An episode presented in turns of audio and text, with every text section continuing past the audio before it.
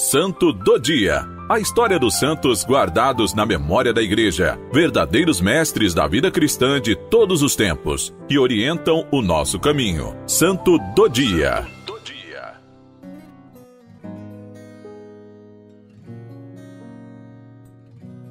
Dia 17 de dezembro, celebramos a memória de São João da Mata.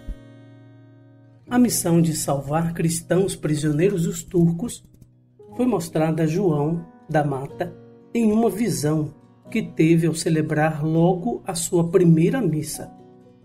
Essa foi a motivação que tornou possível a ordem da Santíssima Trindade e da redenção dos cativos, ou somente padres trinitários, como são conhecidos, que tinham como objetivo resgatar cristãos presos e mantidos como escravos pelos inimigos muçulmanos.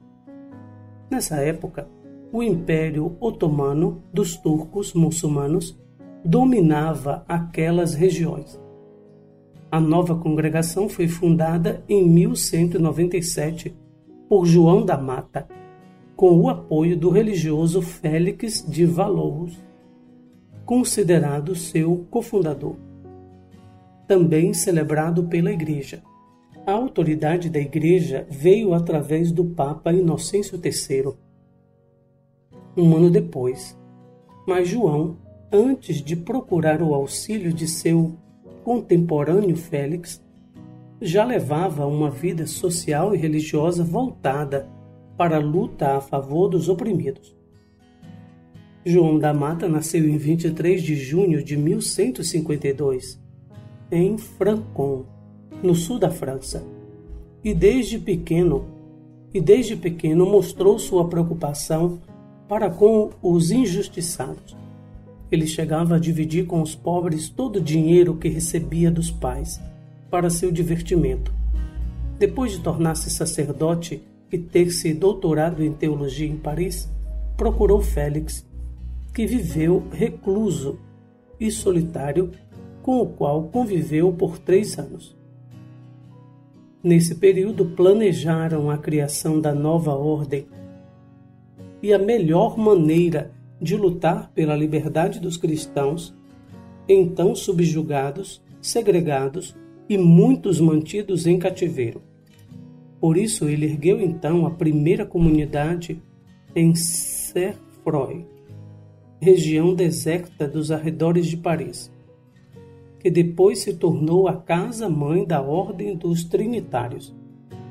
De lá, os sacerdotes missionários formados passaram a soltar os cativos, levando-os em triunfo a Paris. O próprio João da Mata organizou uma expedição à África, onde resgatou pessoalmente um grande número de cristãos em cativeiro. Em uma segunda viagem, caiu nas mãos dos muçulmanos foi espancado e deixado sangrando por ruas de Túnez, na Tunísia. Recuperou-se, reuniu os cristãos e os embarcou num navio que devia levá-los a Roma. O barco acabou sendo atacado, teve as velas rasgadas e o leme quebrado. Os registros e a tradição contam que João da Mata tirou o manto, rezou, transformou-o numa vela pediu a Deus que guiasse o navio e assim chegaram ao porto da cidade italiana de Ostia. Depois, muitos outros cristãos foram libertados dessa maneira na África pelos integrantes que engrossaram a nova congregação. A ordem dos trinitários cresceu tanto que seu fundador teve de construir várias outras casas comunitárias Tamanha era a solicitação para o ingresso. João da Mata morreu santamente no dia 17 de dezembro de 1213. O Papa Inocêncio XI elevou a honra dos altares. São João da Mata, cuja celebração foi estabelecida para o dia de sua morte. Então, às vésperas do Natal, nesses dias de uma expectativa maior, de uma preparação mais intensa, foi dada a São João da Mata a missão de resgatar prisioneiros.